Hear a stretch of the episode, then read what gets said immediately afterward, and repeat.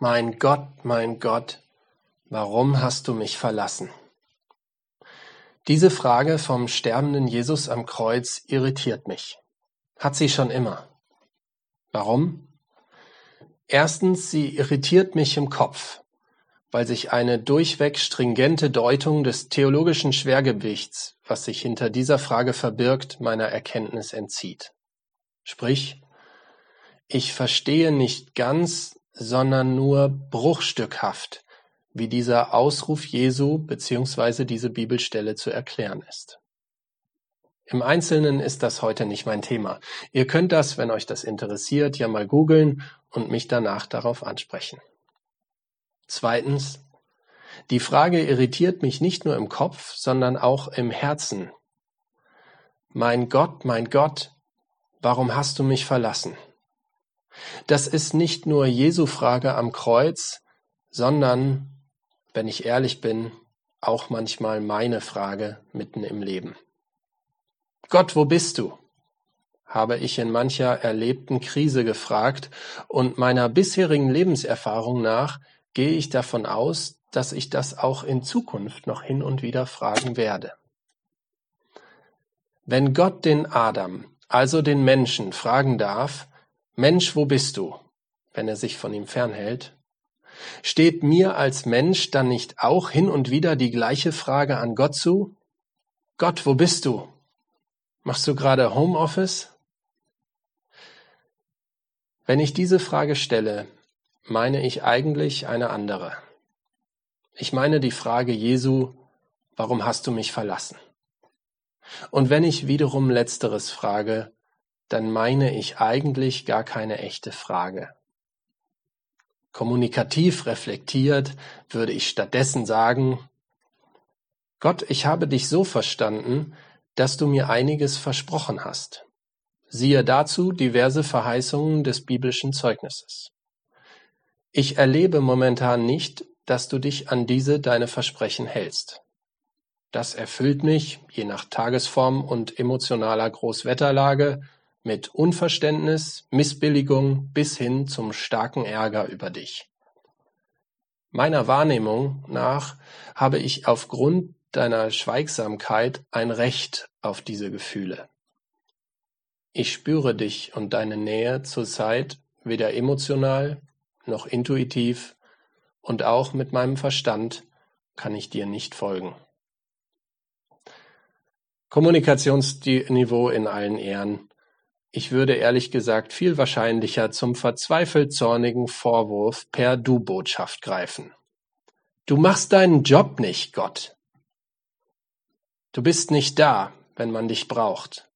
Mir geht's schlecht und dich interessiert es nicht, oder? Du bist eine Enttäuschung. Vielleicht mündet das Ganze im Finale der wiederholten rhetorischen Frage mit anschließender Forderung. Wo bist du, Gott, hä? Sei endlich Gott.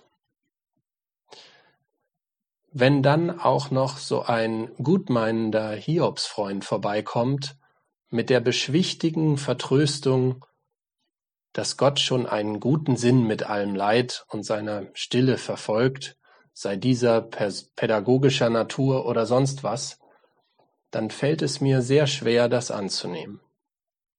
Ich glaube, Sowas lässt sich nur in Rückschau ehrlich sagen, und dann bitte auch nur, wenn es von Herzen kommt und nicht gelernt ist.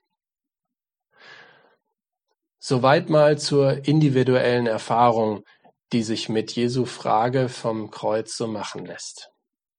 Als Ausblick stelle ich die Vermutung an, dass sich dieser verzweifelte Ruf zu Gott auch in anderen Zusammenhängen aufdrängt zum Beispiel als gemeinsames Gebet eines Paares, einer Familie oder sogar einer ganzen Gemeinde in Schwierigkeiten. Unser Gott, warum hast du uns verlassen? Da wäre außerdem der Blick auf das Leid und das Scheitern jeglicher Menschlichkeit in der Menschheitsgeschichte bis zum heutigen Tag. Das kann man ja auch manchmal kaum anders ausdrücken, als zum Himmel zu schreien, Gott, warum hast du uns verlassen? Manche von euch mag es irritieren, vielleicht sogar ein wenig schockieren, dass ich für dieses Gebet werbe. Mein Gott, mein Gott, warum hast du mich verlassen? Das ist doch inhaltlich falsch.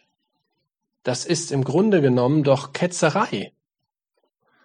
Naja, streng genommen bewegt sich diese Frage wohl im Grenzgebiet zwischen Glauben und Unglauben. Christen können so kaum komfortabel beten, denn es widerspricht ja allen gängigen Dogmen vom Immanuel, vom nahen Gott, der immer da ist. Atheisten können aber so auch nicht beten, denn wer an keinen Gott glaubt, kann nichts und niemanden meinen Gott nennen. Im Ausruf Mein Gott steckt ja immerhin noch ein Kommunikationsanliegen. Man könnte ihn ja stattdessen auch mit Schweigen strafen, ihn für tot erklären, für nicht existent, für Illusion. Dann doch erstmal lieber im verzweifelten Vorwurf. Nur wer glaubt, kann auch zweifeln. Und ein Gebet, wenn auch ein vorwurfsvolles und undogmatisches, ist ja schon ein Glaubensschritt. Manchen mag es ärgern, dass ich die Harmonie des schönen, milden, besonnenen, seligen christlichen Glaubens störe.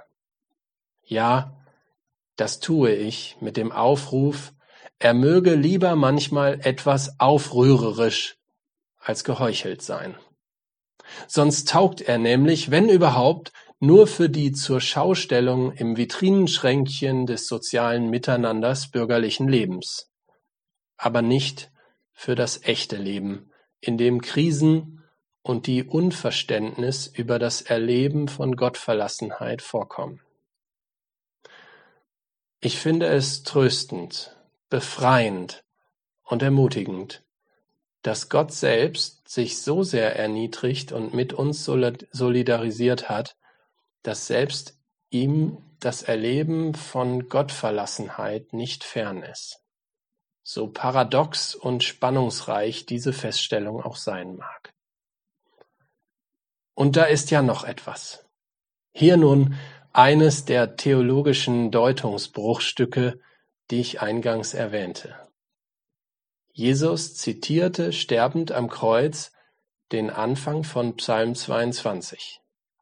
Jedes Kind wusste damals, wie der weitergeht, und ich kann mir vorstellen, dass Jesus ohne Ostern vorwegzunehmen und sein Leid zu relativieren, den ganzen Psalm 22 meinte